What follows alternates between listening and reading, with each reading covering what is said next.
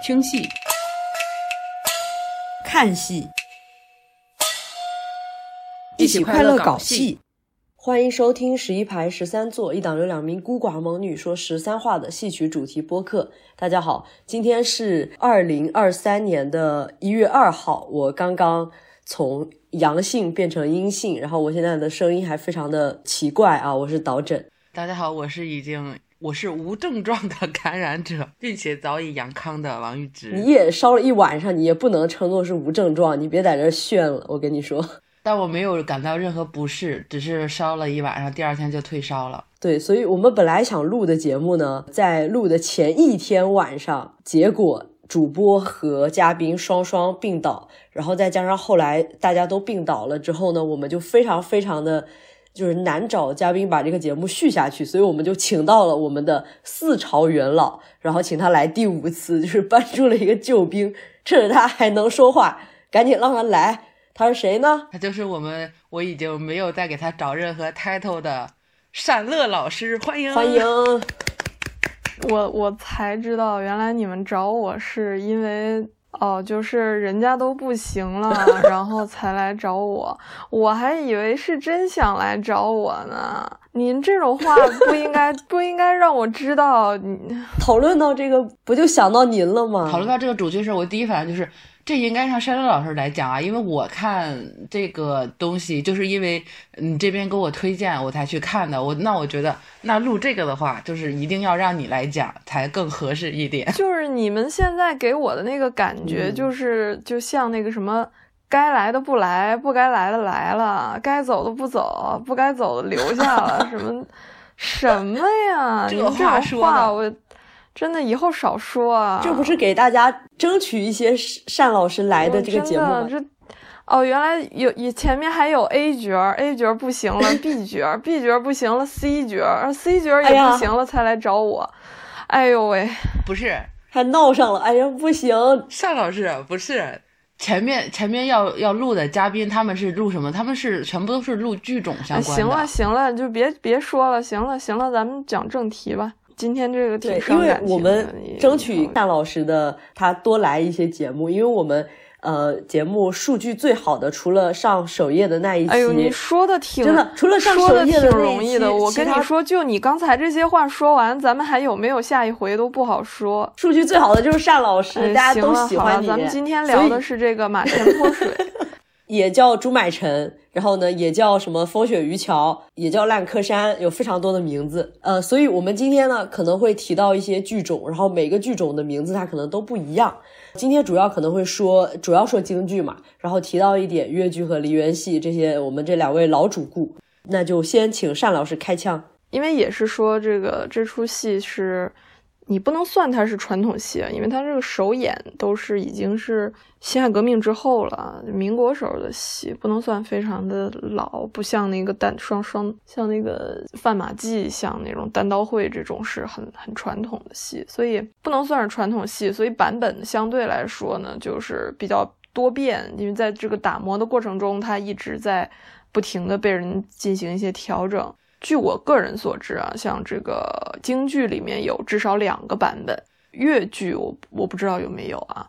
然后那个二人转也是有的，但是我们今天主要聊的呢是相对来说争议最大的，不能叫争议最大，就是大家最愿意聊的，B 站上也比较数据特别好看，随时天天都有人看的那个。朱强和这个那个朱强跟谁来着？李小兰哦，李小兰老师，因为我特别记不清他是李小兰还是李艺兰，因为跟这个李和曾老师的太太有点分不清。而且他好像在 B 站上面的东西也是比较少的，就对大家对他的印象应该就是这个马前泼水了。对，就是这个李小兰老师，他因为隐退的比较早，所以呃，他相关的一些视频啊、一些资料之类的都比较少。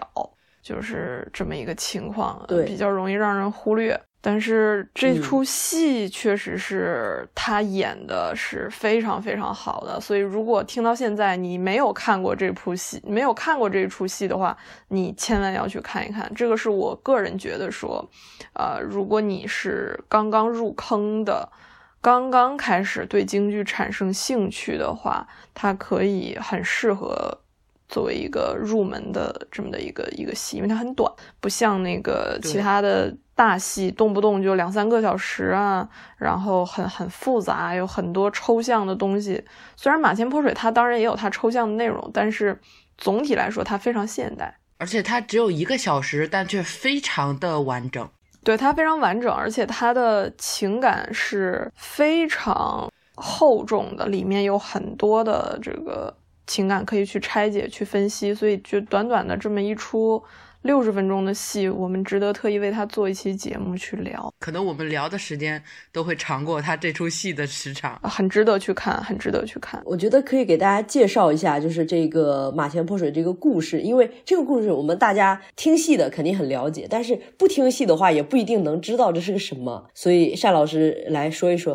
就是我们今天看的这个叫聊的这一版本的《马前泼水》呢，讲的是说西汉啊，是汉朝的时候，这个有一个叫朱买臣的书生，他跟妻子崔氏结婚了之后呢，就是九年，差点说高考，九年科举都没有那个 高中，然后两个人就是闹得很不愉快，这个崔氏就闹离婚，就两个人就分手了。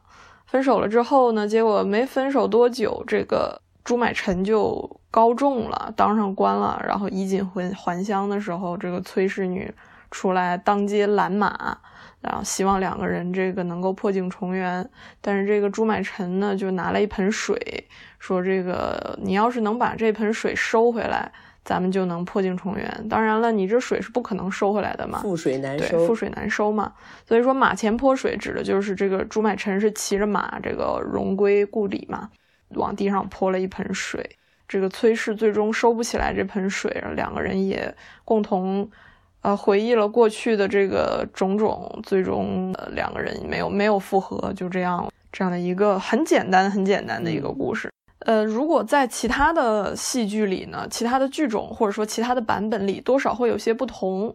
比如说崔氏的情感上，他未必是忠诚的，或者说他在分手之后可能改嫁了，怎么怎么样。但是在我们今天讨论的这个版本里，是不考虑这些的。我们只专注于去讨论朱强和李小兰老师的这个马前泼水，一个小时的这个长度。然后编剧是那个盛和义老师。申和玉老师，对，是那个咱们很熟悉的电视剧编剧，很少有人知道他在京剧这一块还有这么优秀的作品。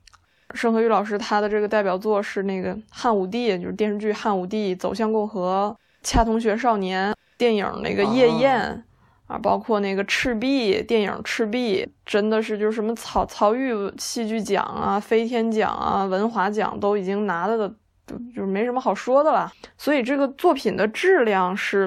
可以放心去看的。我说这么多也是为了让大家能够更有兴趣去相信，这是一出由现代人去做的改编的故事，很适合现代的戏剧的思路。那我想知道这一版本它是从哪里开始的？从哪里开始的？时间线？你这个对，就很很很套路。你又不是不知道，还非要让我来说，然后给大家讲一下。给大家来讲一下，因为他们两个都阳了，阳过了，阳康了，然后我现在还阴着，所以我是现在这个声音状态，说话最没有负担的。我多说一些，这个故事呢，它有一个非常稀有的，在京剧里，至少至少啊，在京剧里我没有看到过的，就是它是有大量的倒叙和插叙的。在以往的哦剧种里、表演演出里、戏曲中，我是没怎么见过，印象中是没有没有见过这种倒叙。呃，哪怕是像比如我们之前说过的，像武家坡这种啊，提起当年泪不干，也只是说我们两个聊着去简述一下当时的这个情况，而不是演员会直接把它演出来的这种插叙，而且。呃，即使是武家坡红鬃烈马，它其实也是在前面有过花园赠金，有过三击掌，有过平贵别窑这些，它其实是演过的，只是在这一折里需要重新回演一下，回忆一下。但是马前泼水是没有的，马前泼水上来就直接是闹市相会，崔氏女去拦朱买臣的马，然后两个人才说起我们是什么关系，我们过去是什么样子的。种种种种的，是一个纯粹的插叙、倒叙和插叙，大量的这种时间线上的调整。所以在这一方面，我在当时看第一次看这出戏的时候，就觉得非常稀奇，非常新颖，非常有意思。因为其实哪怕是现在的电影作品，现在的这种呃故事里，你都很少有看到这样叙事。呃，举一个相像的例子，因为我说的可能比较你难以难以直接的去代入。我们看过那个电影叫《无双》。郭富城跟周润发的那个就是造假币的那个电影，那个片子就是他是从演员从那个主角被抓到了开始，大家一边审讯，然后一边展开这个故事后来的原本的事情的。这个故事也是这样，就是一开始就是一切的结局了，然后开始大量的回忆。在现代，这也是比较少见的讲故事的方式，何况它出现在戏曲，也契合了它的名字。对，上来就是马前泼水。马前泼水不出现在最后，而是出现在第一幕最前面。呃，我还有一个问题，呃，像这个崔氏，他想和朱买臣离婚的原因是什么？因为其实这个原因啊，也是各家都有各个剧种都有各个剧种的原因吧。那我想知道京剧这一版本它是什么样的一个原因呢？是因为嫌弃他家里没有钱呢，还是因为？那个崔氏想在外面找其他男人呢？嗯，是这样，因为今天我也挺难得的理了一个大概的一个一个提纲吧，因为之前有过我去看过评论，我看到有人说前面 聊的有一些比较散，所以今天我大概整理了一下我都要说什么，所以你不用 Q 流程，这些我都会讲到。啊啊啊！行行行行，那你来 按照你的流程来，也也可以这样做做的也挺好的。像我们真是啊，特别起范儿啊。他刚才问的这个问题啊，就是说两个人离婚的原因是什么？其实马前泼水之所以他有很多人非常爱看，是因为讨论他的人非常多。他可能是 B 站上讨论剧情最多的。京剧作品，因为其实像《四郎探母》《武家坡》这些，你看到的弹幕或者评论，大部分并不围绕剧情，而是围绕着演员的表演，围绕着演员的颜值，围绕着各种各样的什么什么。我是零零后，我是九零后，我是几几年生的，都是这些东西。但是呢，笑死，马前泼水非常少见，它是大量的讨论都是围绕着剧情的。而关于演员的，关于其他的一些相对来说比较少。嗯，我们现在能看到 B 站上有一个比较完整的、比较热度比较高的版本，是差不多有十万的播放，有将近四千条的讨论的弹幕。这个数据就是这个比例，我觉得是是很震撼的，就是因为它剧情有很大的冲突。有的人觉得是朱买臣不应该休妻，不管他的这个妻子崔氏。当时两个人吵架到底有多么的难看？好歹人家陪了你同甘共苦，没有同甘过，就是共苦，共同过了九年非常苦的日子。然后你现在怎么样？人家来求你，你也不应该就翻脸不认人了。然后还有很多人呢是觉得说，崔氏女不管怎么样，你既然离婚了，你就不应该再回来找人家，尤其是不应该人家发达了显贵了，你回来求人家。或者说，当初人家一文不名的时候，你那么羞辱人家，现在怎么怎么样？就是大量的讨论关于谁对谁错，这一条是构成了马前泼水的弹幕和评论的绝对内容。所以，我想每一个人去看，他一定都有自己的立场。但是，这个就是比较厉害的编剧能够做到的一些特性，就是他的立场是可以让你做到不断的反转。可能在上一个唱段里，你还跟朱买臣站在一条线上，你认为朱买臣比较可怜，错的是崔氏。但是到了下一个唱段，可能你的想法就又变了。你作为一个观众，会不停的被他的表演带动着，反复横跳在你自己的观点里。这是一个很稀有的情况，很高级。有的人会把这出戏概括成说，这个贫贱夫妻就是你没有任何事情是有对错的，你就是穷就是万恶之源，就是因为日子苦啊，怎么怎么样。但是今天我们会，我整理了一下，看了一下他的这个戏文，同时也思考了一些假设，就是一些一些平行宇宙。假如说怎么怎么样，假如说那一切会不会改变，会有什么？从角色的性格上面去讨论这个，那么现在有两个选择，第一呢是我们来讨论剧情上的内容上的，呃，第二个呢是我们先来讨论表演层面上的，像比如说它的创新方面，它的服装啊、道具啊、灯光背景，它的一些这些东西。那我们先来聊哪一个？请你来决定一下。先剧情嘛，先剧情。好，现在先来聊剧情。对，那我给这出戏打出了几个问题。我觉得把这几个问题回答清楚的话，可能马前泼水这部这出戏的观点上的一些内涵，我们就能理解的比较清楚。嗯，第一个问题是说这出戏的绝对主角是谁？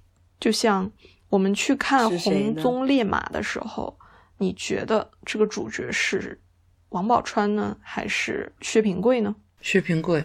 我也认为是薛平贵，是是吗？我也认为是薛平贵，因为其实任何一出戏，它都有带动着整个剧情发展的绝对主角，哪怕说看上去是啊一男一女，看上去是两个男的或者两个女双男主双女主都有，但是一定有一个人是带动这个剧情发展的。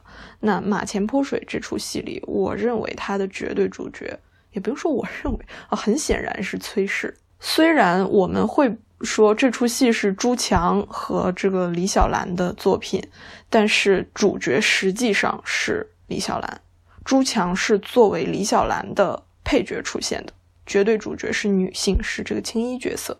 所以说，首先就是主视角是在崔氏身上的，大量的思考或者说一切剧情故事马前泼水这件事情之所以会发生。从头到尾都是崔氏去带动这些事情发生。如果没有他的话，马前泼水这件事情不会发生。对，就像《梁祝》《梁山伯与祝英台》里，绝对主角也是祝英台，是这样的一个情况，是一个女性主导的作品。然后呢，再去想说，刚才我们这个导诊老师问过的，说离婚的两个人，两个人分开的原因是什么？分开的原因和复合的原因，这是。就拒绝复合的原因，这是两个我觉得很关键的问题。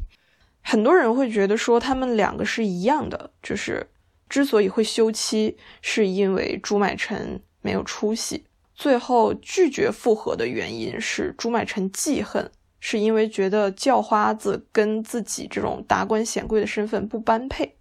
因为戏文里也反复出现了说两个人般不般配这样的问题，但实际上这双方是不一样的。离婚是崔氏女主导的，她的原因是觉得朱买臣不够显赫。从他们成亲开始，就有很多就是戏文里他在强调，崔氏之所以嫁给了就是千金小姐，当时她是千金小姐之所以嫁给四十岁然后长得也不太好看的这个朱买臣，就是因为相信他能够高中，能够给自己带来富贵。这是他们两个最初在一起的情感上的动机，并不是因为两个人像啊梁红配孟光那样，就是我因为出于对你个人的喜爱，不管是长相也好，性格也好，才华也好，出于这些的喜爱也没有，然后或者是出于财富，出于什么什么都没有。他们两个崔氏之所以会嫁给朱买臣，从头到尾就是因为他相信这是一场投资。这很重要，这是一个非常重要的细节，因为我们在那个戏文里、剧情里面也能够找到一些他提到的。中间有一场戏是他们两个回忆两个人刚刚成亲的洞房花烛当晚，然后呢，那个时候朱买臣自己照着镜子的时候就说：“哎呀，娘子，你看镜子里面两个人甚是不般配。”说娘子，你算是瑶池的神仙，而我朱买臣年过四十，形容貌丑陋，云泥之隔，让我非常的不好意思。然后崔氏这个时候就说了：“自古到男儿无丑相，我的夫才高八斗，远近传。”就是又在说，那你您从小到大，你这个家里条件都很好，你很有钱，富贵人家，现在我这里家徒四壁，穷得很，这个委屈你了，怎么样？然后朱买臣就开始在结婚的当天晚上，他就在说：“哎呀，百无一用是书生，这些破书误了我，不如我去做做小生意，过小日子，也免得委屈你了。”结果崔氏自己说的：“这些圣贤之书，就是你的功名，我的富贵。”在新婚当天开始，他们两个说的就很明白。圣贤书是你的功名，我的富贵。哪怕当时朱买臣已经想要放弃科举了，崔氏也做了很多事情，又是送蜡烛啊，又是给他这个磨墨啊，又是怎么样，一直在鼓励他，要求，确切的说是要求他继续去科举，这是很重要的一点。因为朱买臣本身是想要回到务实的世界，想要去做小生意赚钱养家的，而且两个人并不是说。结婚了之后，朱买臣家庭落魄了，或者是穷了，或者怎么样？一开始这些条件从头到尾都是一样的。改变的人是崔氏，心态发生转变的是崔氏，而朱买臣的他不管是长相，还是家庭条件，还是个人的行为，从新婚当天一直到马前泼水都没有发生过改变。朱买臣拒绝，当时拒绝不想跟他离婚。的原因，还有拒绝复婚的原因也是一样的。不想离婚是因为重感情，不想复婚是因为没有感情了。我我不想将就，因为他最后说的是这个官老爷和叫花婆怎么能够同心？我觉得这实际上是一个很实在的话，就是哪怕我们两个最终，我觉得你很可怜，我们又破镜重圆了，感情还能够回到当初吗？或者说，从头到尾，他跟崔氏其实就没有过感情，崔氏对他就没有过感情。呃，然后这就引出了一个下一个我想过要问的问题，就是钱到底能不能够解决他们两个之间的所有的问题？嗯，很多人在弹幕里会提到说这是贫贱夫妻。那假如他们两个不缺钱的话？朱买臣和崔氏还能够好好的过日子吗？我个人的判断是不会的。嗯，即使不缺吃不缺喝，不影响崔氏会继续，这叫什么？鸡娃，鸡自己的丈夫，继续去催促他考功名。只不过在家里骂他的方式会从你没钱而且没功名，变成你虽然有钱，但是你始终没有功名。只不过骂他的理由会少一条，但是仍然不影响崔氏一定还会继续不满。呃，那么我们再把这个问题反过来说，如果朱买臣很早就考中了功名，那崔氏和朱买臣的关系会变成什么样子呢？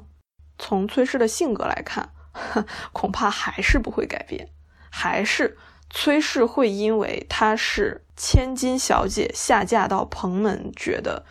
你今天能够高中，不外乎是当时我陪着你，鼓励你。要不是我送你的那一箱蜡烛，要不是我一直帮你鞍前马后，帮你照顾的你非常好，你哪会有今天？你一个穷小子，你不会有今天。所以他还是不会满足。崔氏在自己最后的唱段里面提到了一句很重要的，就是“富贵虚名多误我”。他很清楚，就是到到最后他自己清楚的时候，他已经明白自己是被富贵虚名耽误的，而不是被感情，也不是因为朱买臣的原因，也不是因为自己变心。从头到尾，他只是追逐的是一场虚名，而最后没有追逐到。他跟春闺梦的这个那个什么来着？春闺梦里那个张氏，张氏啊，我我有点费解，因为我总下意识觉得他们俩谁姓张谁姓王，我有点分不清。张氏。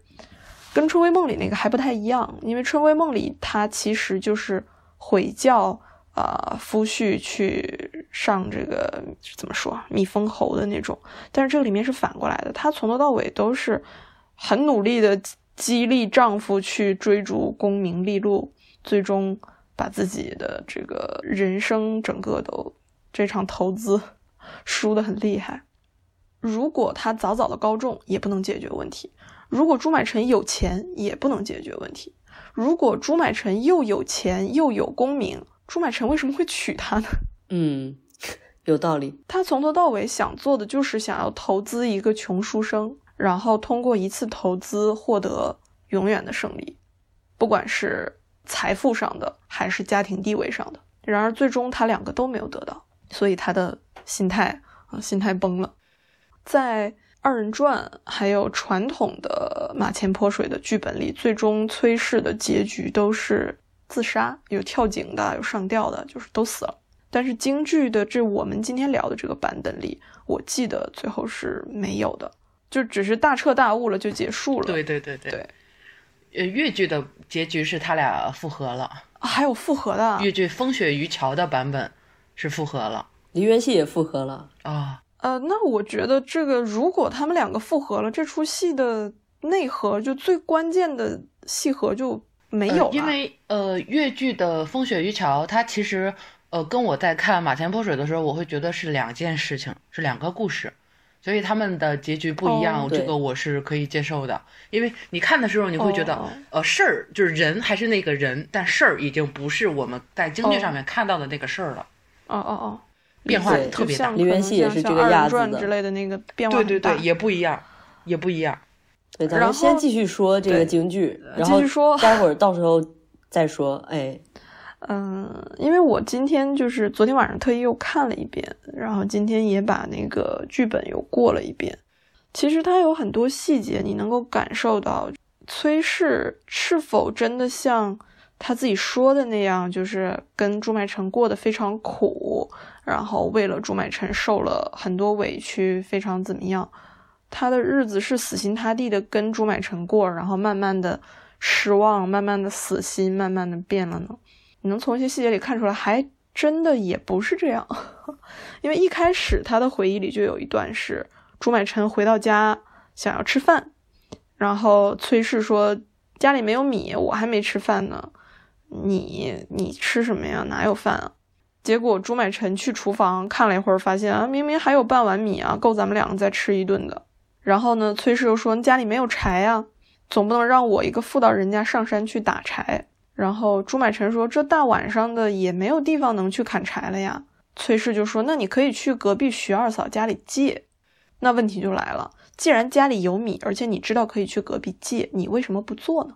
你既不知道家里连米到底还有没有，然后你知道去隔壁徐二嫂，因为你去女人家里借东西，那肯定是两个女人之间更更方便。你不去，拖了一整天，你也不吃饭，你不做饭。你也不弄柴，你什么都不干，在家里面生闷气。但是实际上，他眼睛里看到的这些痛苦、这些烦闷，并没有到真的完全无法解决的地步。就是你可以感觉到，用咱们日常的话说，他也不是个过日子的人。他那个心思也并没有说，啊，我真的说这九年来把朱买臣照顾得很好，我全心全意去支持他去。考科举，但是他一直让我失望，最终我放弃了。其实也不是，他这日子过得也挺糊弄的。然后，呃，还有一段戏文呢，是就是呃，他用书去引火，然后煮了饭吃。回来了之后，朱买臣说：“哎呀，这都是圣贤文章啊。”崔氏说：“啊，总算派上点正常正经用场。”但实际上，在新婚之夜的时候，他说的是圣贤书。是你的功名，我的富贵。但是九年之后，他这个已经啊，总算派点正常正经用场，心态也变了。包括他在骂朱买臣的时候，中间有一段是他骂完了之后自己后悔，他说骂出口，我自己也吸口凉气。我以为下一句，我当时第一次看的时候，我以为他的下一句会变成，哎，我怎么能这样骂他呢？我后悔，我这样很冲动的去羞辱我的丈夫或者我前夫。结果他 后悔的原因是，哎，我这个千金小姐怎么变成泼皮了呢？就是 他的这个遗憾或者说后悔的这个情绪也不围绕朱满臣，仍然是围绕他自己。然后下一句又是啊，思一思，想一想，都是怪你，全都是怪你，穷人妻没有妇道礼仪，骂了你又觉得很解气。然后我从一睁眼睛就一直骂到日偏西，就是你可以意识到他所有的情感全都是围绕着他自己的。所有的想法也都是围绕他自己的，并不是说朱买臣不努力学习了，或者是朱买臣怎么怎么怎么怎么，他没有，他是所有的情绪、所有的痛苦、所有的都是出于他自己，而且他只在乎他自己，他并不在乎说朱买臣吃不上饭怎么办啊？这个朱买臣的高考科举一直失败啊，他他怎么办啊？他从来没有思考过对方的情绪，然后只是。老娘终身打水漂啊，然后这个我还只顾得半饱，这也和他那个因为一开始嫁给朱买臣，就是因为是投资他，对，而过了这么多年，这个投资没有什么结果，对，一切都是因为这个，对。然后甚至于，其实从头到尾心软的呢，都是朱买臣。在两个人要离婚的时候，朱买臣低三下四的求，然后哪怕被骂的那么厉害，他也还是希望崔氏不要跟他离婚。当然，这个里面你说是不是希望有个人继续伺候照顾自己啊？怎么样？这些说实在的，你看崔氏那个照顾方式，你就聊胜于无吧。他应该也不是说出于希望有个人啊给自己端茶倒水的这种，也不是。他是确实是对崔氏有感情。然后呢，在马前泼水的时候呢，崔氏大量的叙叙旧诉苦，朱买臣也有过犹豫。他自己有说过这个，哎呀，夫妻间是与非一言难尽，一盆水泼出去太过绝情，九载夫妻们理应相认。他这一套话说出来的时候，当时看着的时候在想，哎呀，完了，完了，完了，完了，完了。结果还好，他最后啊一转眼又说，关老爷叫花婆，又怎能够同心？此间取过纹银一定，打发拿点钱打发你走吧。其实我觉得这个是最好的解决方法，就是你因为。两个人已经不可能回到过去了。那现在我发达了，哪怕就当我把当初九年的这个养家的钱也好，呃，劳务费也好，我跟你结清这笔账也就算了。朱买臣相对来说反而是那个心很软，所以从头到尾，他们两个都显示出了一种看上去。身份的变化是来自于朱买臣，看上去婚姻的这个续存与否也来自于朱买臣，但实际上从头到尾朱买臣是很被动的，他是没有过所谓的非常过分的行为吧？对，所以你非要问我说谁对谁错啊？有人说夫妻之间没有什么对错啊，没有什么，你非要说的话，那我还是觉得说朱买臣是这一段婚姻里相对来说比较正常的一个人，嗯。当然了，这个就像我上一次去聊这个红鬃烈马的时候，我说薛平贵是比较惨的那个一样，因为京剧作品也好，包括编剧自己他都是男性，所以这个视角他始终是男性的创作，所以难免他会带有自己的性别立场，会让自己的作品更有潜意识上的一些。尽管说他希望去显得很平衡，但是本质上来说，这仍然是一个男性视角的爽文。就是当初的我，你爱理不理；今天的我，你高攀不起的那种，那种爽，就是这么一个概念。对，那传统的故事，那当然就更爽了，就是纯纯的无脑爽文啊。那个崔氏女在那个传统故事里，包括其他剧种里，那个形象也好，行为也好，就完全就是恶毒女配该有的样子。呃，龙王赘婿那种很爽，京剧里。至少就是说，盛和玉老师这个版本已经尽量去往回拉，尽量让两个人的关系相对来说更有平衡一些，让崔氏的行为看上去更正常，非戏剧化一些，更符合正常剧情里该有的逻辑，符合正常生活中该有的情况。但是还是说，呃，你说谁对谁错？那还是朱买臣，我觉得相对正常一些啊，相对对我哎，我发现一个问题，就是因为朱买臣他是有在史书上记载他他有名有姓，就是朱买臣这三个字，但是呢，他的妻子，呃，像在这个京剧里，他叫崔氏，然后他在越剧里面呢，他就姓林，然后在梨园戏里面呢，他又姓赵，所以这这，哎呀，女性这个姓名并不是非常的统一的。啊，就是各传各的，然后有各种姓。呃，我的第一反应还是说，会不会是因为剧种之间的发音有问题啊？但是发音再不那个，但这三个谁都谁也不挨着谁啊，确确实确实。其实我当时第一次听到崔氏女的时候，我也觉得很奇怪，因为崔相对来说是一个很少见的姓。你如果说像那个刚才说哪一个剧种里他姓赵啊，我倒是觉得正常的不少。对，然后包括越剧里姓林也很正常，因为在那个越剧的在的那个位那个地理位置，姓林是个大姓。崔我就很难理解为什么会姓崔呢？二人转可以理解，因为好像那个北方姓崔的，东北姓崔的还挺多。啊，对我我们这儿就有一个村儿都姓崔。普普世一些来说，还是姓赵最正常哈。比较多。这边需要刊物一下。越剧《风雪渔樵》的朱买臣的妻子，她其实是姓刘的，但是说她姓林的，其实和姓刘的概念也差不多，所以大家就假装没有听到吧。总之就是崔氏女士从头到尾还有一个恒久不变的，就是她没有姓名。是啊，就某氏女对就这样，差不多内容上我觉得是这么一个情况。嗯，至于说这个故事它想要表达的内涵，其实并不复杂，只是说看点上这种观点你会被剧情牵着反复横跳的感觉很爽，是，你很少能够在京剧里面感受到剧情。就是我我们很早之前嗯做那个剧目推荐的时候，我就推荐了这个剧，嗯因为我觉得这个这个戏就真的是很好看。你看完之后，你自己也会跟着剧情，就像你说的，就是跟着他的剧情反复横跳自己的立场。对，你会有思考，然后呃，会觉得很有趣，因为你像那个我们看《四郎探母》啊，看《武家坡》呀，看很多戏，你会有一种自己被当傻子的那种感觉，就是那个剧情太简单了。特别喜欢这个戏的还有一个原因，就是因为他的这个表演的形式，就看着很爽。啊，对，就是我印象中的几部谈得上有剧情的戏，《马前泼水》绝对是一个。然后另外还有以前看过的那个《佛手柑》《佛手菊》，在京剧里叫佛手菊，好怪，佛手看佛手菊。然后还有那，总之有一些呃，九江口，这些都属于剧情没那么车轱辘话的。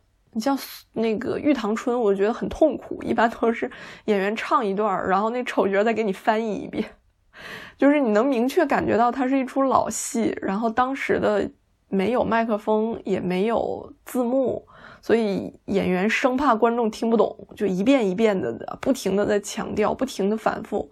包括像那个杨家将系系列里面啊，随便聊着聊着杨家将就死一遍，聊着聊着杨家将就死一遍，很痛苦。呃，伍子胥也是动不动就一家三百多口就死一遍，动不动一家三口三百多口死一遍。你很少在京剧里面体验到他把你拿一个智商正常的现代人对待，但是马前泼水可以给你这种感觉，很爽。哎，这就是他新编了之后啊，又紧凑又爽，没有什么别的形容词了，太枯竭。对，然后另外他还有一些形式上的创新，可以说马前泼水是我觉得京剧继续发展，在平行宇宙中京剧继续发展该有的样子。它满足了我对京剧的一种想象，一个是剧情上的这种时间线上的反转，对话上面的这种，它有大量的对唱，其中甚至包括那种朱买臣在山上砍柴，然后崔氏在家里做饭，朱买臣唱一句，然后崔氏在家里面唱一句，两个人是不同的，各说各的，并不是真正的对唱，但是剧情上是很丝滑的。这种演法，包括它的道具的使用，它是没有桌椅，没有那个一张桌子两把椅子，同时那个桌子椅子好像就在那个乐师那边儿，他们俩这儿什么都没有。对他们两个从头到尾就只有那个斗篷，一条万能的万能的斗篷，万能的披风，后面有一些就是很简陋的布景，用于就是往上走两个台阶啊，去表示这个朱买臣上山去砍柴啊之类的这种表示一个空间的一个一个分空间上的，对对对对，就就仅此而已，就到头了，这是全部。仅此而已，极其的简单，就是它的道具之简单，比传统戏还要简单，这很不可思议。因为现在的现代戏，你比如说我最后我看过最现代的，应该就是那个《新龙门客栈》史一红嗯，我知道，我就知道你那个道具，然后包括那个那个叫什么许畅的那个哪吒，那个道具的威亚也上了，干冰也上了，徐莹，啊，徐莹，对不起，对不起，徐莹，哪吒就是非常现代，大量的道具，大量的成本，但是它表现出来的东西并没有这个斗篷的效果好。对，马前泼水的那个斗篷，它的抽象道具虽然只有一个斗篷，但是从头到尾你不会对它有任何的误解，你完全清楚它在每一个唱段里表示的是什么东西，非常厉害，堪比秋江的无道具表演，非常完美。然后另外它有很多的创新，除了唱腔还有道具之外，它的布景它没有幕布，嗯，除了没有桌椅之外，它没有幕布，甚至没有正常舞台该有的背景，它后面是那个服装，它把那个就是你可以看到那个什么贵妃的衣服啊，什么什么这个的衣服、帽子，就很自然的就就放在后面，看上去就像后台一样，很简陋，然后也不表示任何意思，它也没有文武场的这个座位跟正常的戏曲坐着的位置也不一样，也没有龙套演员。对这个戏还有一个很可怕的。很可怕的点就是，他从头到尾只有两个人，没有任何龙套。嗯，对，两个人从头到尾没有下过场，就一直在台上连演了六十多分钟。对，这个戏很难唱，就是难在这里，从头到尾没有任何人去帮他们俩，什么喝口水、应个场时间也没有，丑角做个宾相也没有，包括一边一般来说会有的那个站着的龙套之类的，一律没有，哪怕出场的时候。朱买臣是这个大官嘛？也没有，什么都没有，从头到尾就是两个人肉嗓子，从头唱到尾，也没有太基本没有身段。对，就我也看过，就是后边有年轻人去唱过、演过他俩这一个唱段，就仅仅一个短短的唱段，你就会觉得那两个人已经快累死了，很神奇，极其的简单。对，其实极简也是一种对演员的要求，是其实是更高。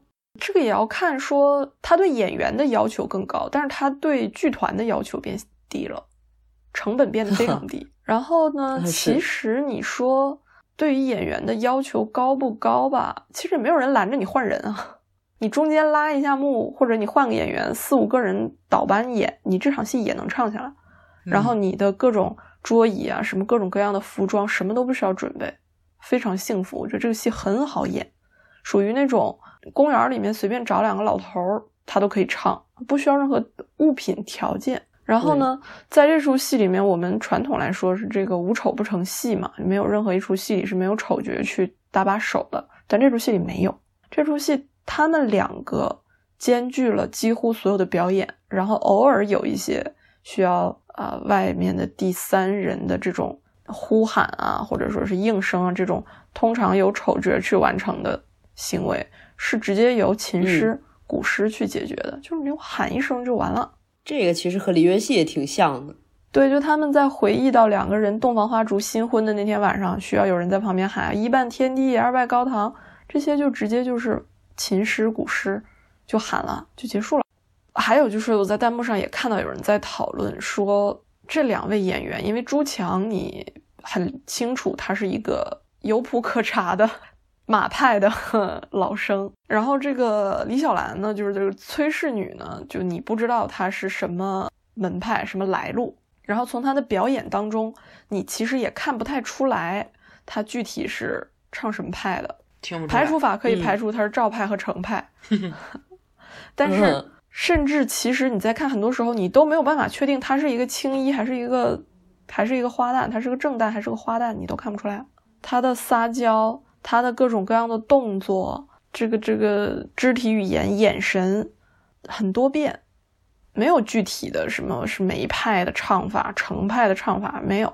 所以其实这出戏就是不停的在做减法，他删掉了大量的京剧里传统的固有的东西，然后几乎什么都没有加，一直在减，减到了连门派都没有了。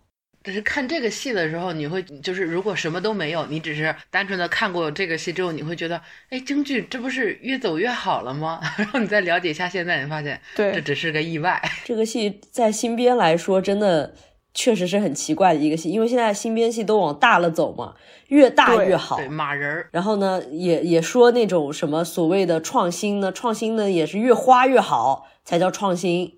马前泼水这部这出戏，它非常厉害，就是一直在减少东西，人员上的减少，道具上的减少，布景的减少，包括这个整体剧情的时间的减少。因为通常来说，它这么丰满的剧情，如果传统戏演两个小时是要的。对，它通过大量的压缩完成了创新。它的创新并没有说我给演员弄一个渐变色的衣服。我弄一个特别新颖的头套，高科技的道具，什么都没有。弄点 LED 屏在后面闪，对，搞一些很唬人的东西。然后他甚至连派系也都删掉了，所以甚至这个朱买臣在当中唱过两句黄梅戏。朱买臣还这个有过自己开自己的玩笑，因为他说上来之后感慨了一句“这个安得广厦千万间”，然后自己吐槽说：“哎，我一个西汉朝人，怎么背起唐诗来了？”这种都是很典型的以前丑角的活。这个戏真的非常的好看，就是大家一定要去看，不管你之前听过听没有听过一些完整的剧，呃，完整的戏，或者是有没有听过京剧，都不影响你看这个戏时候的一些理解。它很抽象，但又特别的具象。其实就像你，比如说对于一个新人来说，我让你看《四郎探母》，上来看《四郎探母》，你是有一个痛苦期的。因为上来之后唱了四十分钟，杨四郎的身份好多，杨四郎的身份你不知道，嗯，然后他坐在那里自言自语，一个人在那儿啊。对于一个新人来说，逼逼赖赖说了好半天啊，进进说不同啊，巴拉巴拉巴拉说一大遍，然后说完的东西，紧接着自己又唱了一遍，念白和这个第一段的唱词是内容上是重复的，然后包括大量的重复的内容，很痛苦，但是。马前泼水就不是，马前泼水属于你只要看没有痛苦期，就像你打开任何一部电影一样，你不需要忍耐它前面不好看的部分，然后等你了解了剧情、了解了人物关系之后，渐渐变得好看。马前泼水是上来就从头到尾，它的密度、它的内容、质量都非常的完整，非常的成熟。呃，怎么说呢？我觉得这个马前泼水就说明了一个道理：是我们戏迷不喜欢看创新吗？不是。真不是我们给你们那个泼凉水，真的不是。另外也是说，确实是它是一个降维打击。嗯，你说像史一红他们这些人，他们也在做创新，也在做这个什么，但是他们能够找到的编剧，或者他们作为演员所能够想象到的创新，只是做加法，或者说是换汤不换药。你没有办法真正从一个创作思路、真正的编剧去去做这些东西。你你做出来的东西就啊，肯定不会有人家那么好看，也是可以理解。所以通常我不会跟人上来就推荐《马前泼水》这个戏，因为我很怕别人看完了《马前泼水》之后，以为京剧就是这个样子，太棒了，京剧太好看了，然后我再去看，哦，完了完了，没有最好看的就这个了，再也没有了，坏了，到头了。对，这一瞬间，你那个上来我就给你吃个佛跳墙，你以后再吃番茄炒蛋就不行了。其实朱买臣这个故事呢，它最早是什么《汉书》啊，什么时候的，就非常非常流传的非常久。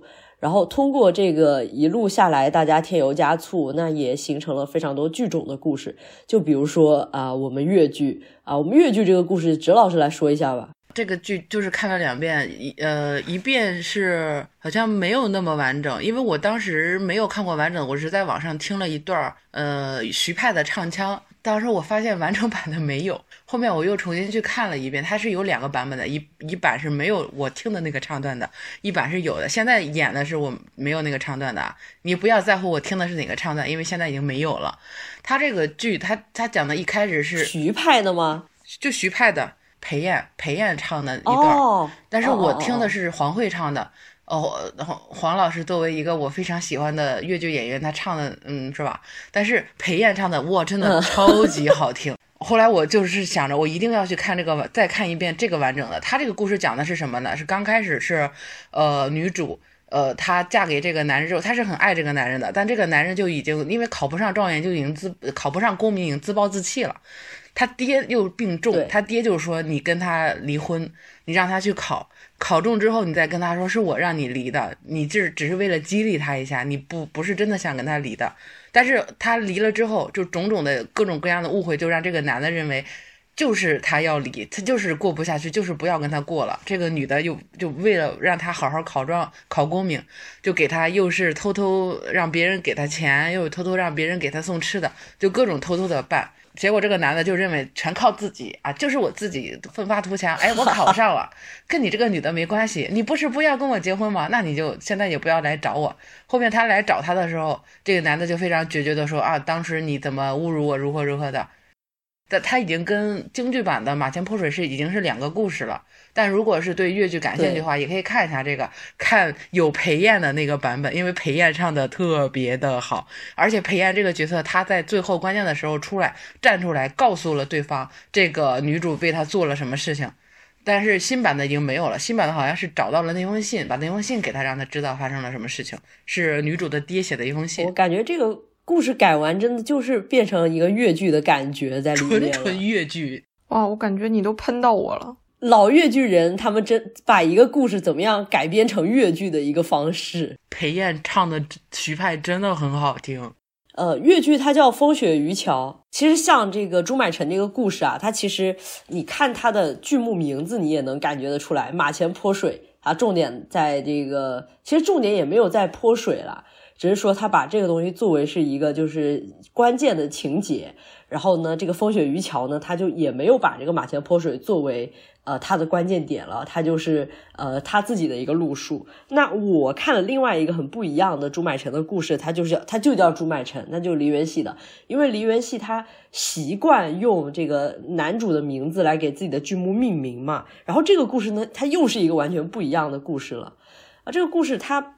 呃，马前泼水这个情节非常的不重要，然后他重要的点是在于，呃，那个，因为他这不是姓赵嘛，一开始不是说他姓赵嘛，这个赵小娘是怎么在家里面闹要离婚的这个点，然后还有赵小娘她这个人，她是怎么的脑子简单，别人一撺掇。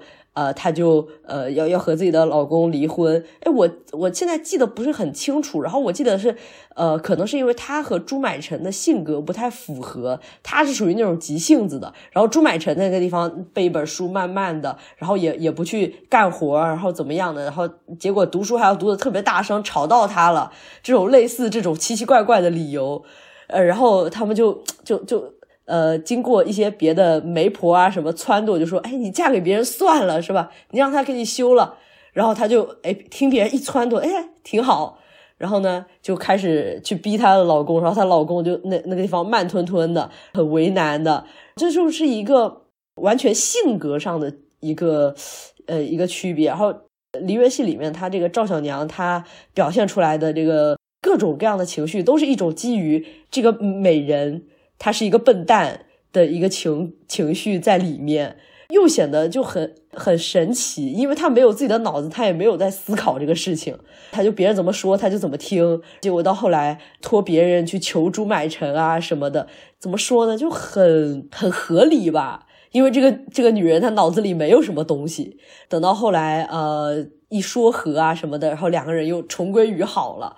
这个就是真的，就是因为他本人呃嫌贫爱富，其实有的，但是你对这个女人就恨不起来，就很神奇的一个一个剧目。越剧不是还有一个版本《烂柯山》吗？这个我没有看过完整的，因为他经常会有就是在这个越剧比赛的时候有老生来唱关于他上山砍柴砍柴的一段，所以完整的不知道，只知道经常会听到这一段，就是那个。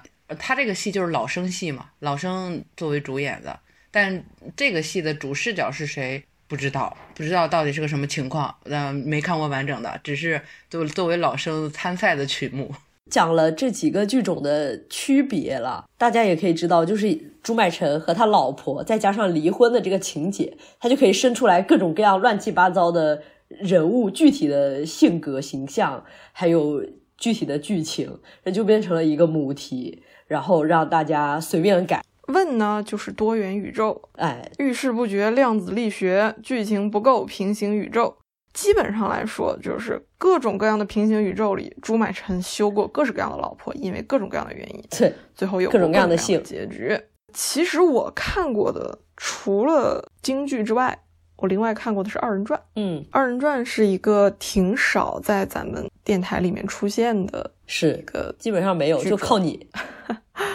我在二人转这一块的这个马前泼水里，当时也觉得非常好看。一方面是唱的非常的好听，当时我记得这个男主角男演员那个韩，对不起，我又忘了韩什么了，韩老师，呃，那个韩老师唱的特别好。另外还有就是，在我看完了京剧的马前泼水之后，我才去看的二人转。说实在的，非常的幸福，因为京剧的这个剧情你需要有太多的思考了，然而二人转的你不需要思考，它非常的简单，然后同时呢，真的很爽。虽然说我不是男的，我不会出从性别角度上觉得啊，我一个男人，我把你们女人搞得很惨，我很爽。虽然我不会有这种爽，但是看那种恶有恶报，真的是非常的痛快。所以它就是定性了。喜欢那种对，如果你喜欢看那种明确的谁对谁错。然后那种黑白分明的感觉，那去看一下二人转的，真的也很爽。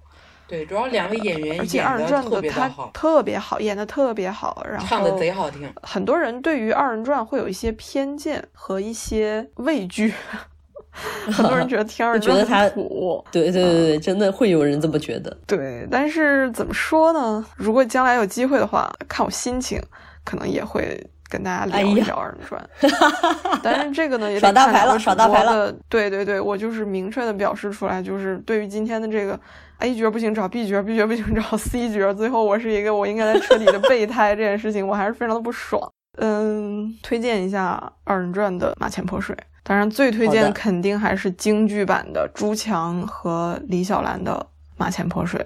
是一个我个人认为不容错过的京剧的小戏。我我甚至觉得它它作为一个戏曲类型来说，呃，它都是值得被推荐的。哎，那有没有就是类似这个样子的呃戏曲的小戏？没有，可以就是。它就是个意外，它是符合了我对于京剧在平行宇宙中的想象。假如京剧没有发生那些拖后腿的事情的话，京剧正常作为一门表演形式持续的发展，不守旧的继续向前进化，它应该有的样子。对，它应该往好的方向走。如果说什么方向是好的，这就是一个例子。甚至于说，就像。当初梅兰芳改变了京剧，在京剧进行了现代的文明化的改革，然后比如说赵本山改良了二人转等等等等。京剧其实在现代它少了一次这样的改革。如果说要我找一个例子，我会觉得马前泼水的这种变化就是京剧该有的样子，未来的京剧该有的样子。如果我是一个一九五零年左右的人，让我想象。五十年后京剧比较理想的情况，我会以为京剧会发展成现在这样。就是如果我在一九五零年，然后你跟我说，你知道七十年之后京剧变成什么样子吗？然后给我看几部戏，让我猜哪一个是真正出现在未来的，我会觉得马前不是。我打死都不会想到会是阿卡贝拉四郎探母。我跟你说，现在真的，呃，对于创新啊，现在又有一种新的方向，就是把。呃，也也不能算非常新吧，只是一个主流创新的主流吧，就是把戏曲或者是那种传统的东西和各种各样的东西，所谓做一个跨界的碰撞，然后让他们在一个舞台上。请去看第九期和第八期，谢谢。对，这个真的是希望像马前泼水这个样子的作品不要绝种，就是留留留绝种了。留一丝丝的星火也不行吗？你在想 什么？没有可能，你你想太美好了。想桃子，马前泼水注定是顶级编剧的一次偶然，顶级编剧和顶级演员的一次偶然。我昨天看朱强发的照片，我当时心里就非常难受。他已经这么老了吗？头发都白了。虽然我知道他的年龄，但是那么直观的让我看到他老了，我还是会难过的。就是马前泼水这种事情，包括这出戏，你现在再有人编出这么好的戏，还会有人赏识吗？还会有机会被这么好的演员演吗？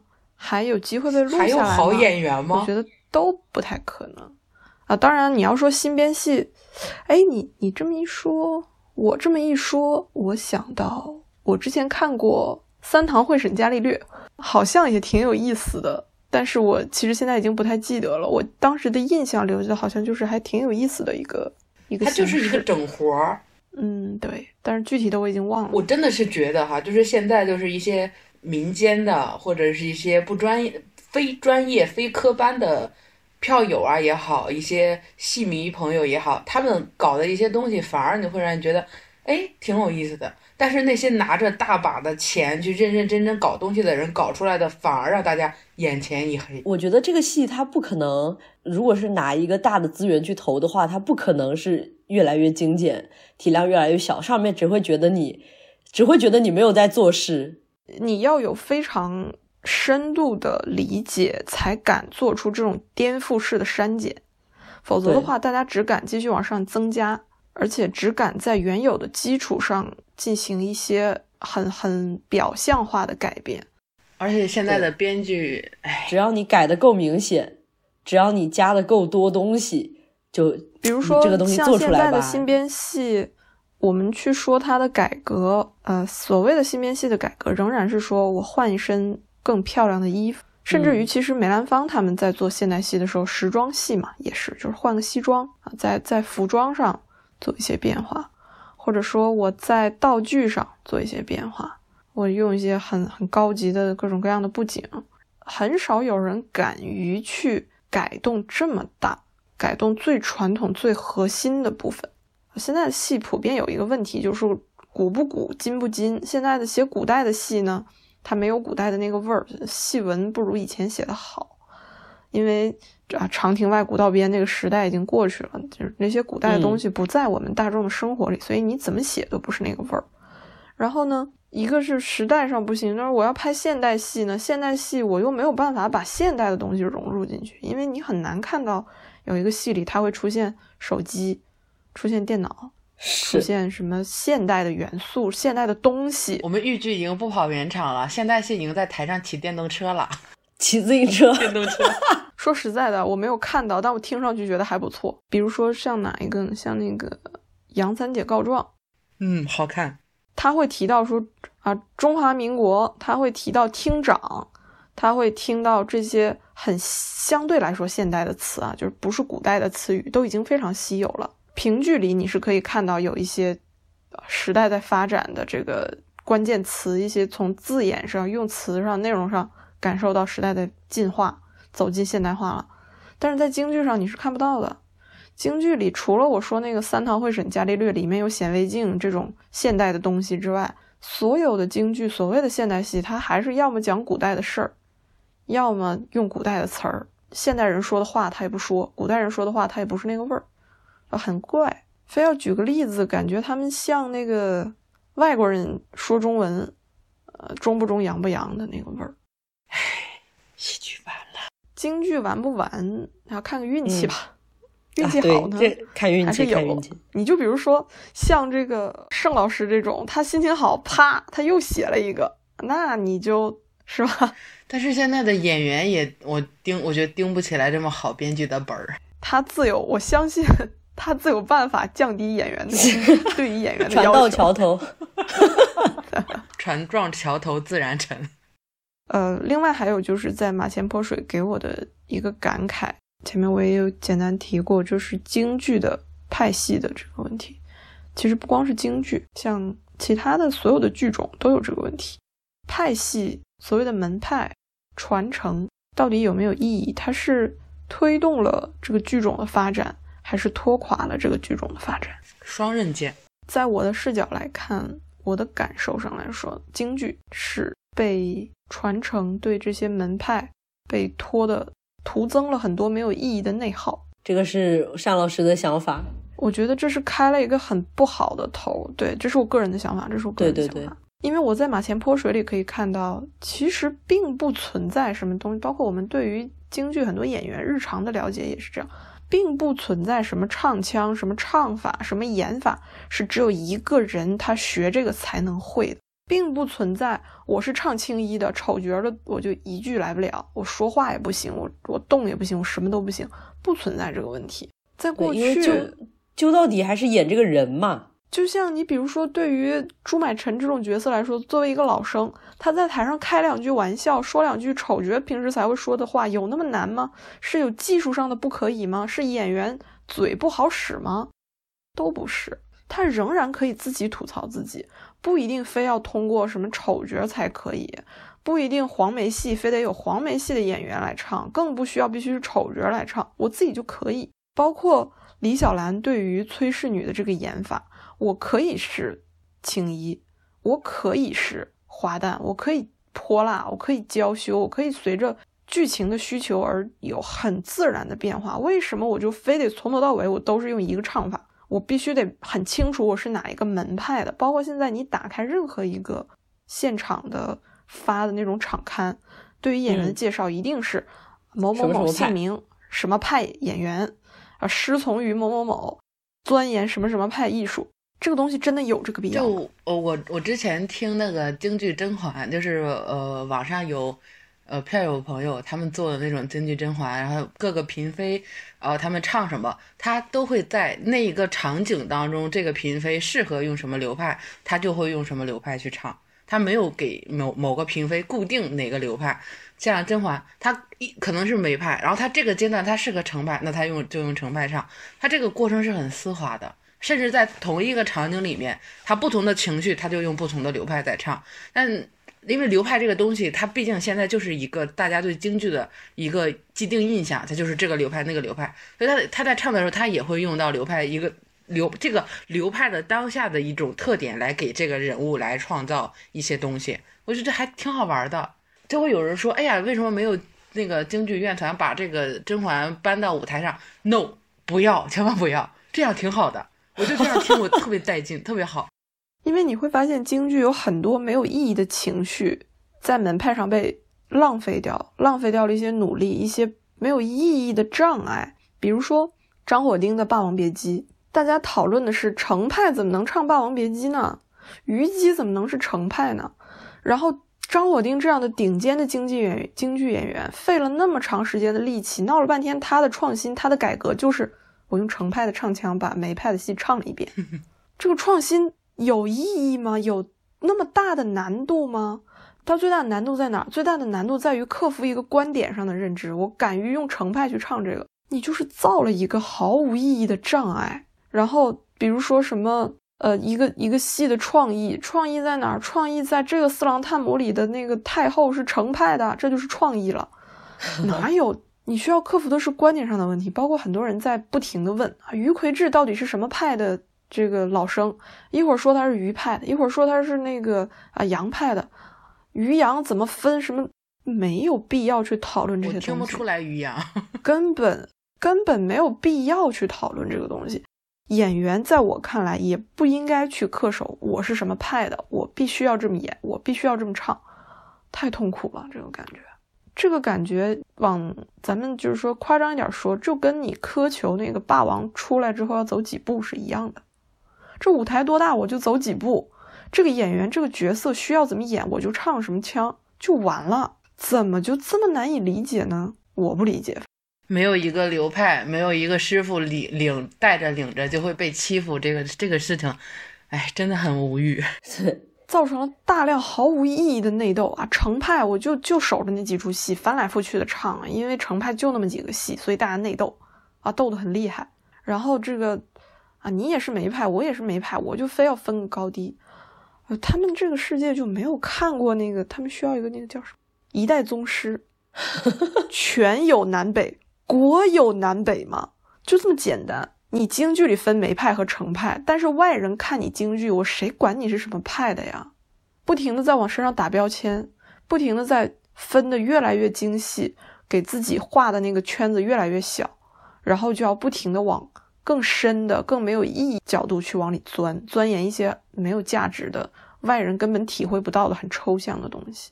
尚老师来了之后，我们这个节目都会进行一个升华。这边再再说一下啊。第八期、第九期，然后呢，第十四期和第三十一期都是我们单老师来了的，然后数据特别好的这几期非常受大家的欢迎啊！没有听过的可以回去复习一下，因为在那个三十一期底下就有很多人说嘛，就是说想看单老师平时日常输出的嘛。不，单老师就是我们节目的单老师，其他地方没有，不存在这个人，我告诉你们。你们前面说我不是 A 角，不是 B 角的时候，不是这样的。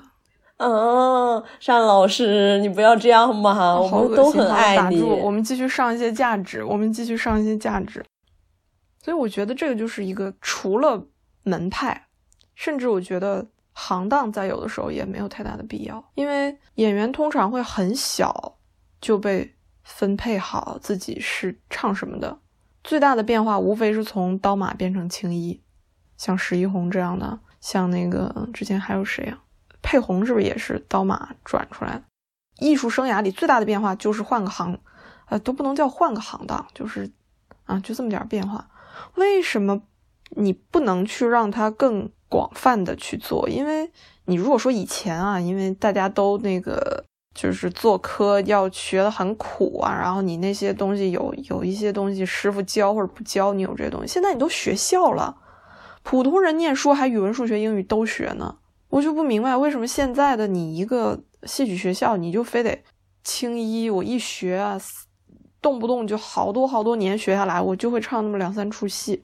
你学学别的吧，我真求求你了，我真是。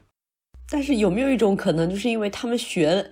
那些几出戏已经学不好了，然后就就是你这个已经学不好了，你再试试别的。你什么都不行，你就去改行，你就别干这行。对对对，我真的一直都在劝你，实在不行你改行。青衣唱不了怎么办啊？哎，青衣整个唱不了，那你就专门就学专门就学醉酒吧。啊，把醉酒这一出戏抠下来也不错。你实在学不了，你学化妆吧。青衣唱不了啊，醉就应该反过来，就应该反过来，醉酒唱不了。啊，唱不了你去唱挂帅，挂帅也不行，你去试试唱那个老生吧。老生也不行，唱花脸，花脸也不行，唱丑角，啥都不行，你就改行，你就去化妆吧。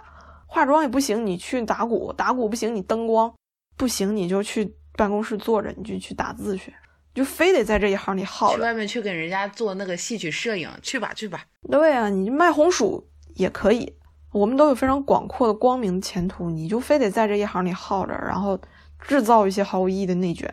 这个也是东亚人、中国人的一些固有的习惯，在任何行当都要有派系，我就创造派系；没有出派系，我就自己打造派系。我一定要给大家分出个高低，分出一个你、你、你我之间的不同，然后开始我们俩斗。上次我们录秦腔的时候，不就是说人家秦腔本身是没有流派的，因为京剧的影响太大了，就觉得哎，我们是不是也应该创造的流派？后来人家创造出了流派，但是人家并没有就是完全的跟着流派去走，有流派，但这个流派不影响人家该唱什么唱什么。京剧就是在这一块浪费了大量的精力。我刚才就有想到那个梨园戏他的那个倪氏教子嘛，就是之前那个演员小姐姐有上过我们节目的，她那个倪氏教子这个角色本身，她就是又有青衣，然后又有带丑角。这个样子的一个角色，他就体现出了一个就是一个虎妈的感觉吧，都是为了演这个角色而服务，他根本就不不 care 你是到底你到底是个什么样的角色，你看得出来他在台上凶神恶煞的，然后像个那种呃传统那个剧里面的那种婆子也也像，然后他又是一个大主母的一个类型。可能就是因为梨园戏这个剧种它比较小吧，然后主创觉得，哎，我们这样调可以，它也不会受到太多的阻力。那大剧种就不一样了。有一句话叫什么呢？就是同人创作圈子里经常说的，就是圈越冷，粮越黄，没人出井下产粮。就是圈子越冷越小，创作形式越自由，然后越有可能衍生出来一些非常。不错的作品，因为它有无限的试错机会，对，没有那么多的障碍。然后京剧现在，甚至包括其实昆曲也是这样，一点一点的砌起来的这个墙，把自己给困死了，把自己关在里面。京剧就是越来越多的城市化，越来越多的规则，越来越多的规定，然后创新的步子就变得越来越谨慎。连《白蛇传》的这个白素贞头上戴的是红色的小球还是绿色的小球，都要拿来讨论。哎呦天呐，就是虽然我一边说我说不要妖魔化戏曲，但是其实你仔细想想，戏曲真的自己把自己也妖魔化的挺厉害，挺疯魔的，神经病。今天我们一直在聊京剧的马前泼水，那我们结尾就放一下崔氏女最后的那一段唱，因为那段唱我发在我放在了我的那个。网易的那个电台上，叫我的那个网易电台叫我了个灯啊！我发现就这一段唱段，大概是播放量最高的一段，就是崔氏女最后的一段自白，结尾就放这个。好的，我以为你会说，今天我们一直在讨论京剧版的《马前泼水》，所以我们在片尾就放一下二人转的《马前泼水》也行。哦，应该这么说，我们今天一直在讨论京剧版的《马前泼水》，结尾我们就放一下裴越剧裴艳老师 唱的那段，我特别喜欢的。那我们不如放一下梨园戏的吧？都放，都放，大家可以自己去看啊！大家可以自己去看，我们还是放京剧的，别闹了。对对对对对对。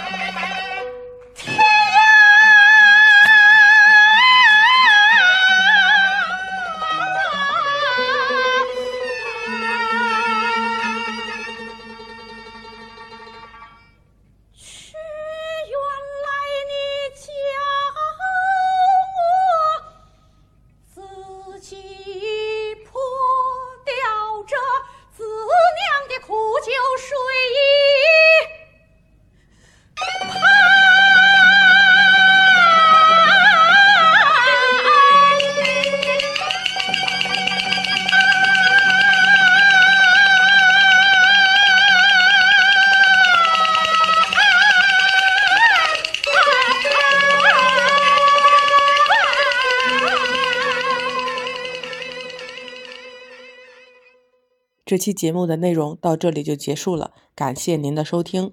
如果觉得我们的节目还不错的话，订阅、关注、评论和分享给你的朋友，这都是对我们莫大的支持。